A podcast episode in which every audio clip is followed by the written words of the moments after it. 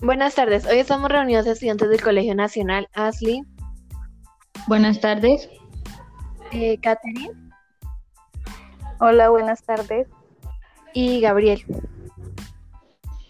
Buenas tardes. Y mi persona, Jimena. Eh, vamos a hablar sobre lenguaje, verdad y lógica, un, escrito por un educador y filósofo británico, sí, por Alfred Joss ayer, eh, promotor del positivismo lógico a través de esta misma obra. Pero antes de empezar eh, con la explicación del lenguaje, verdad y lógica, haremos una breve recorrido por la vida de Alfred Ayer. Alfred Ayer nació en Londres en 1910 y falleció en 1989. Fue un filósofo inglés, Cursó estudios en primer lugar en Eton y más tarde en Oxford. Tras permanecer durante un breve periodo de tiempo en Viena, donde estuvo, estuvo en relación con los estudiosos del Círculo de Viena, eh, regresó a Oxford, donde se dedicó a la enseñanza en la misma escuela que había frecuentado como estudiante, la Christ Church. En 1952 fue nombrado miembro de la Academia Británica y desde 1959 enseñó lógica en la Universidad de Oxford. Gracias a sus relaciones con el Círculo de Viena, cuyas ideas le habían entusiasmado, Alfred eh, Ayer fue el mayor defensor del neopositivismo que hubo en Gran Bretaña antes de la guerra. De este periodo es su obra más conocida, Lenguaje, Verdad y Lógica, una exposición radical y agresiva desde el punto de vista del empirismo lógico, según el cual solo las proposiciones empíricas tienen significado, mientras que las proposiciones filosóficas y las metafísicas no tienen sentido alguno o son tautológicas. Entonces, ¿qué busca presentar lenguaje, verdad y lógica? Bueno, este transforma el carácter de la filosofía y del filosofar como una prueba de significado donde busca demostrar que escritos deben ser llamados filosóficos y otros que ni siquiera deben ser considerados filosofía, por medio de dos pasos que se denominan el principio de la verificación. Claro, donde este busca determinar los enunciados si son ciertos o son falsos. No obstante, también hay una tercera, hay una clase de enunciados donde no son ni ciertos ni son falsos, sino que literalmente estos carecen de sentidos, que no tienen lógica. Pero para detectar el tipo de enunciado, eh, el principio de verificación nos hace dos preguntas. ¿Es cierto por definición? ¿Es un principio verificable? Todo enunciado que pase la prueba, tanto si es verdad por definición como si es en principio verificable, tiene significado. Todo enunciado que no supere la prueba carece de significado y por lo tanto no se ha de tomar. Es principio verificable y en segundo lugar, si no, sino que en la realidad ya no suele se suele hablar de enunciados, sino de preposiciones. Eh, retomando el primer paso la verificación, ¿es verdad por definición? Esto aplica para los enunciados que necesariamente no tengan que pasar por una investigación o averiguación sobre su significado. Estos enunciados son tautológicos. Esto quiere decir que es una afirmación redundante, redundante o lógicamente cierto. Un ejemplo sería subir para arriba. En esta hay dos afirmaciones que indican lo mismo. Si por el contrario se afirmara subir para abajo, simplemente tiene un mal significado de la palabra subir, ya que con el hecho de oír o leer la, la palabra subir, sabemos que esto hace referencia hacia arriba. Otro ejemplo enunciado cierto por definición es todos los gatos son animales. Aquí tampoco hay que hacer una investigación para determinar si es cierto o no. Es verdadero por los significados de las palabras. Esta clase de enunciados en muchos casos se denomina verdades analíticas. Por el contrario, un enunciado como ningún gato ha vivido nunca más de 30 años son enunciados empíricos. ¿Esto qué quiere decir? Pues que es como una hipótesis, que para saber si es verdad o falso hay que hacer una serie de investigaciones para llegar a la respuesta. Un, enunciado únicamente lo que significa la investigación, se obtiene información, por decirlo así, nueva que complementa las características de este. Es el tipo de enunciado que se ocupa el segundo paso, el principio de la verificación. Eh, antes de explicar la segunda pregunta, hay que tener en cuenta eh, la siguiente palabra que es verificable. Esto significa susceptible, que es cierto o falso algo dicho o escrito. Verificable es una palabra confusa, ya que en, cualquier, en, en el cual en la cual el lenguaje coloquial es verificar una cosa en comprobar que es cierta, no obstante el texto ayer concede que, que demostrar la falsedad de algo es también un caso de verificación. Eh, incluye, la incluye las palabras en principio en la pregunta porque hay muchísimos enunciados con significado que prácticamente no se pueden comprobar, como por ejemplo, antes de los viajes espaciales, em, un científico podría haber defendido que la luna estaba hecha de calista. En, el, en la práctica esto hubiera eh, sido difícil de rebatir, sin embargo en principio resulta fácil ver cómo se puede refutar, tomar una muestra de roca lunar y ver si es de calista de modo que se, de modo que se trata de un enunciado con significado, pese a, que eh, en el, momento en que se expresa no era posible comprobarlo de la misma manera. Incluso en un enunciado tan absurdo como la luna está hecha de queso, de nata, tiene significado. Esto es evidente como se puede demostrar que es falso. Además, es importante darse cuenta de que ayer utiliza la fórmula con significado o que tiene significado. Es un, eh, en un sentido especial, puesto que en el lenguaje coloquial rara vez decimos que tiene significado los enunciados que, se, que sabemos que son falsos. Los enunciados sobre lo ocurrido en el pasado pueden ser especialmente difíciles de verificar en la práctica, eh, especificando que solo, eh, que solo necesitan ser verificables, verificables en principio. Ayer alude los problemas se plantearían en el caso de tener que valorar el rango de sus enunciados. Eh, en la verificabilidad hay tantos sentidos fuertes como débiles. Eh, ¿Cómo se le podría, plantear ayer? Eh, sería que, hay de las afirmaciones que no son ciertas por definición, pero sí son concluyentemente verificadas, como ya habíamos hablado, las afirmaciones empíricas, que están basadas por la experiencia más no en hechos científicos. Sí, que no se han demostrado profesionalmente, como por ejemplo cuando las personas ven las nubes negras, dan por hecho de que va a llover, pero no está comprobado científicamente que las nubes negras significa que vaya a llover, pues puede nomás hacer algo de viento o frío, pero no específicamente va a llover. Entonces, la gente eh, también que hay de los enunciados que se basan solamente por la experiencia. Las preposiciones, eh, lo que podríamos agregar son que las preposiciones básicas o elementales son posibles de verificar de una forma concluyente, gracias a que estas son el tipo de preposiciones que expresan enunciados como, un ejemplo sería, tengo dolor ahora, o este limón me sabe amargo. Estas palabras son incorregibles gracias a que el significado que nos presentan es posible de equivocarnos al respecto. Eh, cuando dice eh, el sentido fuerte y débil de la verificabilidad, sobre si el ayer adaptará el sentido fuerte y de la verificabilidad cuando eso hay un enunciado que se opone a esto, o sea que el ayer no tiene en cuenta sobre la metafísica y poesía, ya que eh, la metafísica eh, eh, carece de significado, puede tener alguna clase de efecto como el de la poesía y por lo tanto ser una actividad valiosa en sí misma. Ayer se es a, sobre esta tentativa de justificar la metafísica. En, primer lugar, señala este intento de justificación se basa en una mala comprensión de la poesía. Rara vez, rara vez carece de significado la poesía aunque a veces expresa proposiciones e incluso cuando carece de sentido las palabras se han elegido por su ritmo y sonido. La, metafísica pretende contener significado y verdad.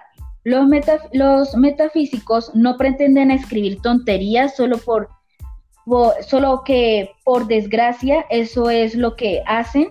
Ninguna eh, ninguna defensa de, en función de sus cualidades poéticas pueden enmascarar este hecho. El, el principal objetivo de ayer a lo largo de la del lenguaje, verdad y lógica es eliminar la metafísica, ya que se centra en el lenguaje porque cree que, la, eh, la porque cree que a menudo el lenguaje nos confunde y nos hace creer que lo que estamos haciendo tiene sentido cuando no lo tenemos esta concentración en el lenguaje es uno de los rasgos distintivos de gran parte de la filosofía que se ha escrito en el Reino Unido y en Estados Unidos durante la primera mitad del siglo XX. Eh, nosotros vamos a examinar aquí las consecuencias del enfoque radical que hace ayer del significado. Pero antes, ¿qué entiende ayer por filosofía? Bueno, para ayer la filosofía no es una disciplina empírica.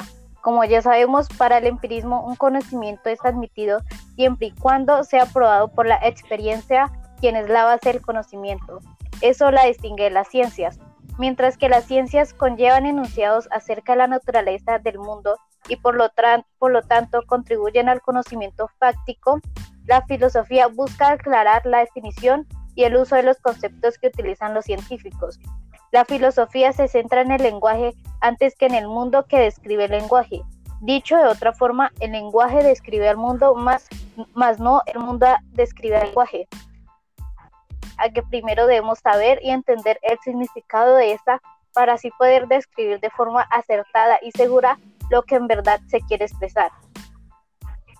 Y ayer también nos plantea el tratamiento, eh, el problema de la inducción como un buen ejemplo de su perspectiva las controversias filosóficas tradicionales, donde el problema noción da a entender que esta es una dificultad en la que nos basamos en el presente, en lo que estamos haciendo ahora o lo que tenemos ahora para planificar algo en un futuro. Pero, ¿cómo podemos estar seguros de que el futuro será como el pasado?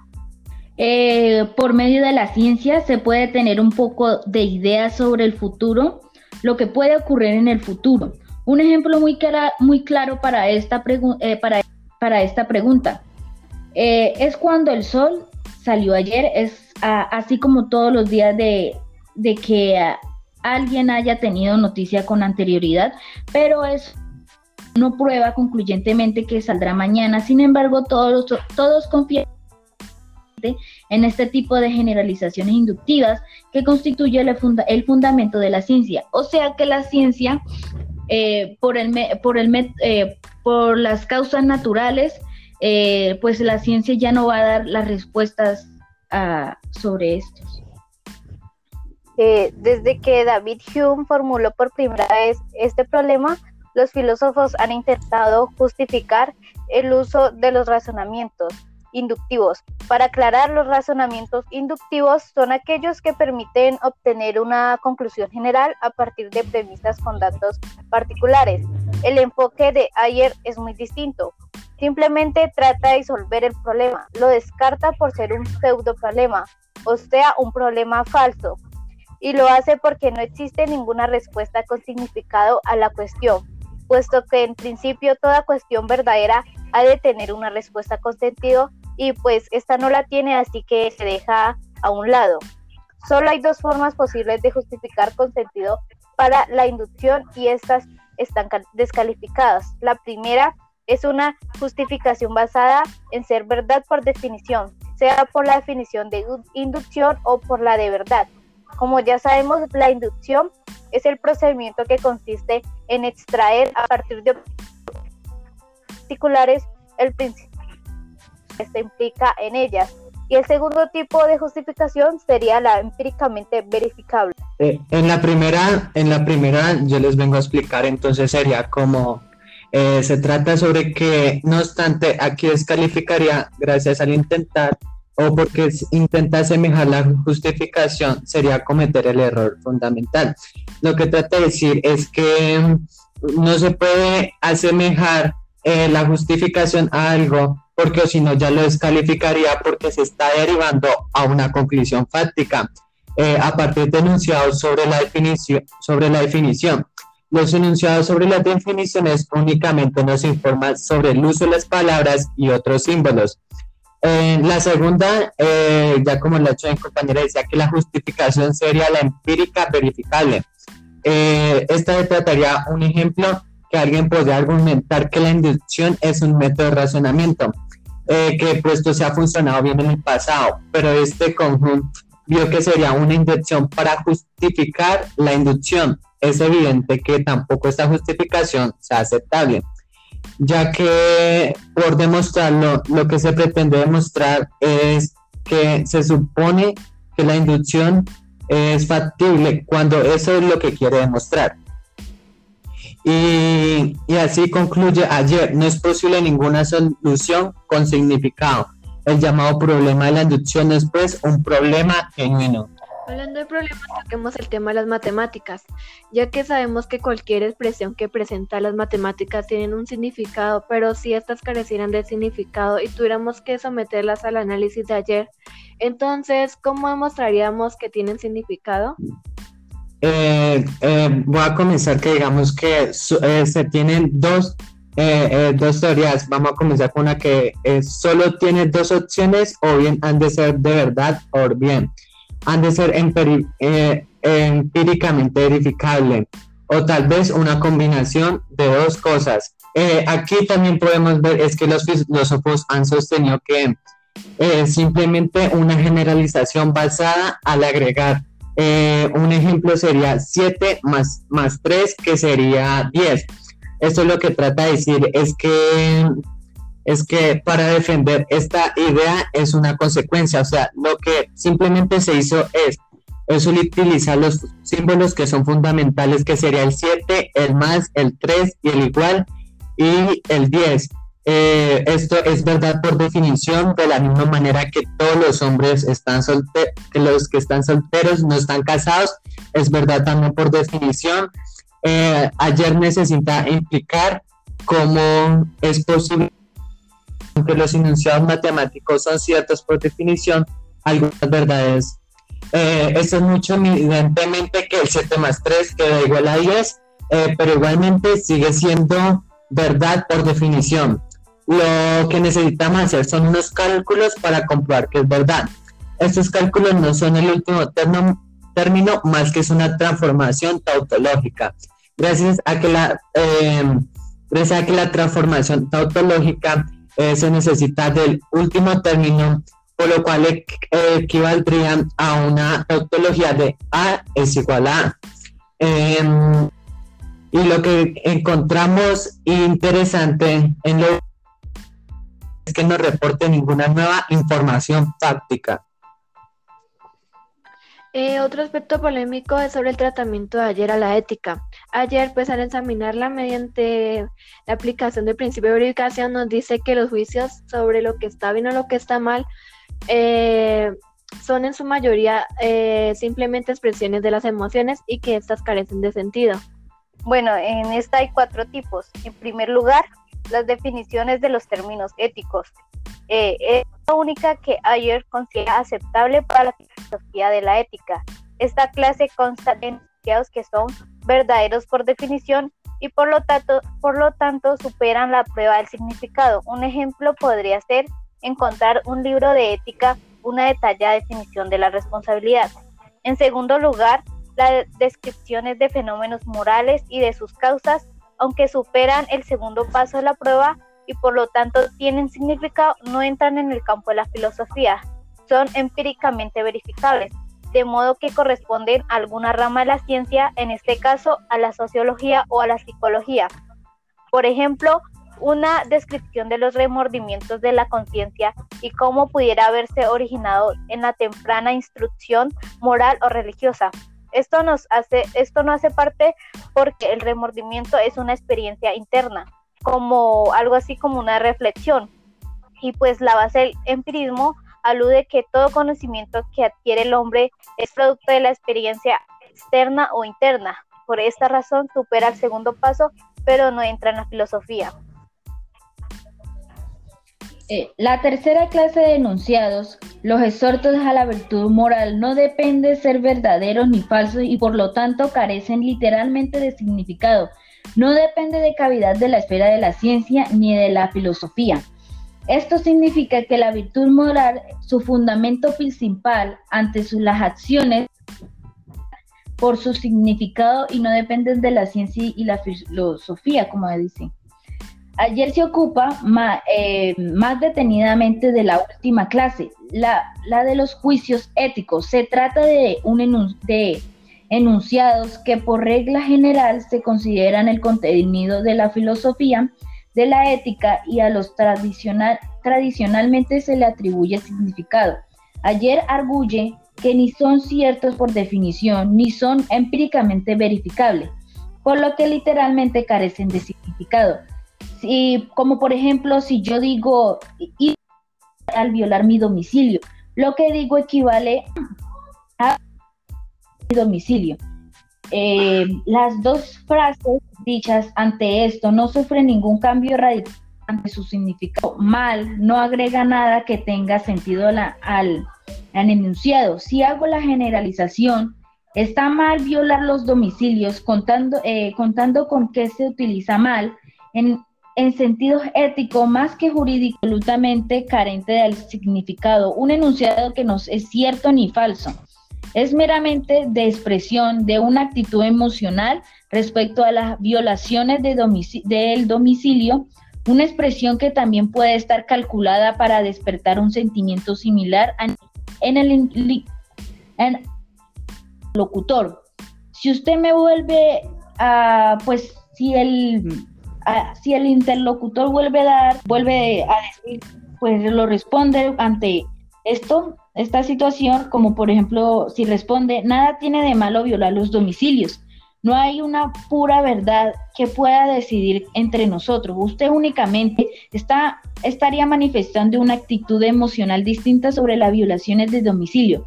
Esta descripción de los juicios éticos, conocida por emotivismo, tiene como consecuencia que es imposible discutir en serio sobre si una acción está mal. Eh, lo que, en, lo que en apariencia sería una polémica necesariamente eh, necesariamente te revertiría una serie de manifestaciones emocionales emocionales, no existe un punto de vista susceptible de juzgar la verdad o la falsedad de las posturas éticas, puesto que esta postura no depende de, no, no puede ser verdadera, no enuncia proposiciones genuinas. Eh, ahorita vamos a seguir con la religión. Bueno, en la religión, una de las que ha tratado de tener un poco de corto, con, ha provocado un poco de, de transcurrencia durante todos los años es sobre el enunciado si Dios existe. Esto se da rechazo por la mayor parte de la filosofía moral. Este enunciado sostiene que por definición ni es empíricamente verificable ni siquiera en principio. Eh, no puede ser cierto por definición, dado las definiciones solo señaladas en el uso de las palabras y por lo tanto no pueden demostrar la existencia de nada. Eh, también ha generado una gran controversia sobre la comprobación empírica de la existencia de Dios. En consecuencia afirma que si Dios existe, carece literalmente de significado y no puede ser cierto ni falso. Eh, sobre esta opinión no se conoce por ningún nombre, pero diferente sustancialmente de los enfoques tradicionales de la eh, cuestión de la existencia de Dios. Eh, se han formado tres grandes grupos que serían los que creen en la los que creen en la existencia de Dios, los que tradicionalmente los individuos que creen la existencia, las, los que no creen que son ateos, es decir, que creen que Dios no existe. O bien eran agnósticos, ellos los que son, es que tienen las suficientes pruebas para demostrar de uno u otro sentido que no existe. Eh, no obstante, pues hay una postura de ayer que difiere de las tres, puesto que implican el enunciado si Dios existe, eh, que respectivamente es eh, por significado cierto, falso o no comprobado. Es un, enunciado metafísico. Eh, es un enunciado que concluye absurdo y por lo tanto no es el objeto de la filosofía. Así de un golpe el problema que si Dios existe o no. Eh, durante muchos años los filósofos se han ocupado por encontrar la verdad sobre la existencia de Dios, por lo cual han sido descartados por irresoluble y por lo tanto no merecer que la filosofía le que esfuerzo alguno. Conocemos las críticas sobre el lenguaje, verdad y lógica. Comencemos con las dificultades prácticas que esta presenta, en donde supongamos que aceptamos el principio de verificación como un sistema para discriminar los enunciados que tienen sentido y los que no. Pero, ¿cómo vamos a determinar si una proposición es verificable en principio. En otras palabras, ¿qué quiere decir en principio? Bueno, alguien podría alegar el enunciado, la, la realidad es única. Un ejemplo que pone ayer del enunciado metafísico es en principio verificable. Imaginemos que se desvaneciera durante una fracción de segundo el velo de las apariencias y alcanzáramos un vislumbre de la verdadera naturaleza de la realidad, entonces podríamos hacer una observación relevante para juzgar si es cierto o falso el enunciado, la realidad es única. ¿No significa esto que es verificable por principio? Pues una gran crítica que le hacen al lenguaje verdad y lógica es que ayer no aporta la suficiente información sobre qué quiere decir verificable en principio, ya que eso es un punto clave para poder entender la obra. Otra dificultad práctica para aplicar el principio de verificación consiste en identificar las tautologías no evidentes. En su tratamiento, en su tratamiento de las matemáticas, Ayer admite que algunos enunciados pueden ser ciertos por definición, aunque no podamos apreciar el inmediato, aunque no podamos apreciar de inmediato que lo son. Una consecuencia de esta fácilmente podemos no percatarnos del carácter tautológico de muchos enunciados aparentemente metafísicos. Mm, o a la siguiente enunciado que se opone sobre esto eh, se llama aborda las proposiciones sin relaciones. Proposiciones eh, significa el pensamiento que expresa una frase, la misma proposición puede expresar en distintas lenguas. Entonces, eh, una objeción de otro tipo oponible al enfoque general del ayer es que se ocupa las preposiciones eh, como si fueran independientes eh, de la compleja red de significado, en que están atrapadas según ha señalado el filósofo Quine.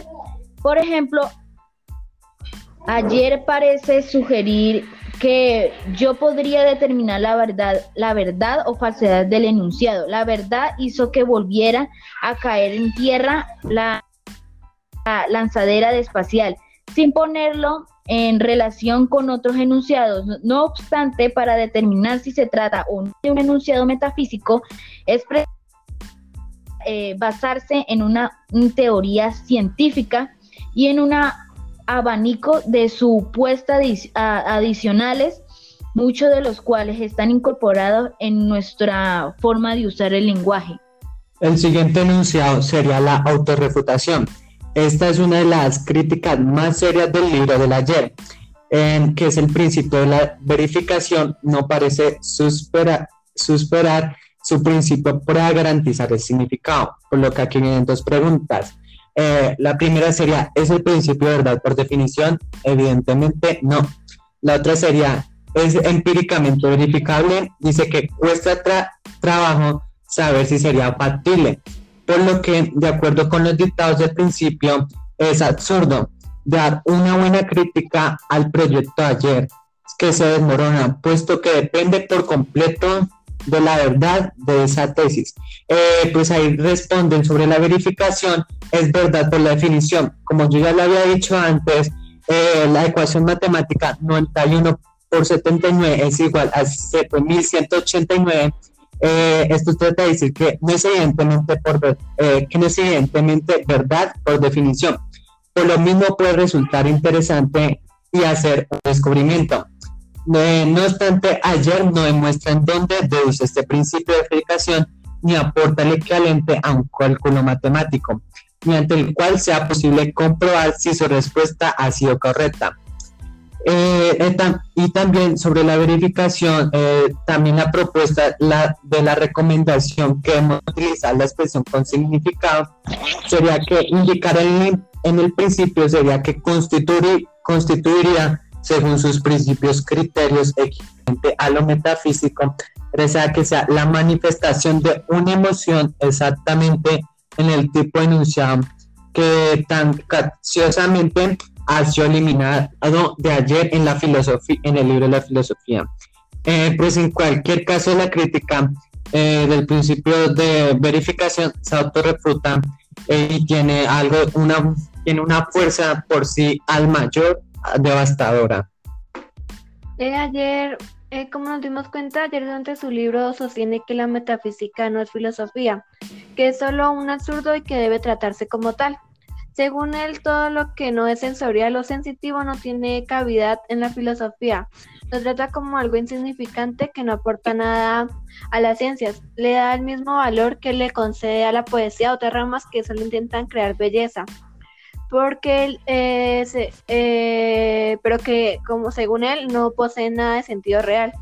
De lo que ayer no se da cuenta es que hay realidades en el mundo de lo que no se pueden ser percibidas por nosotros, por nuestros sentidos, pero que están ahí. Por ejemplo, el hecho de, la existencia del sí mismo. A esto ayer, según se nos hace entender, no le da ninguna cavidad en sus estudios, pero realmente todos notamos que hay algo entre nosotros que nos hace saber que estamos pensando cuando pensamos, eh, amando cuando amamos, sufriendo cuando sufrimos, y en fin, es algo que no poseen las máquinas o aparatos, pero que tampoco puede ser observado ni sentido por los eh, sentidos. Por tanto, para este filósofo no existiría, eh, pues para mi parecer es algo real y metafísico, por tanto la metafísica no sería algo absurdo. Y bueno, esto sería todo por, por, por hoy, en verdad, lenguaje, verdad y lógica. muchas gracias por su participación y atención. Hasta luego. Hasta luego. Gracias. Chao.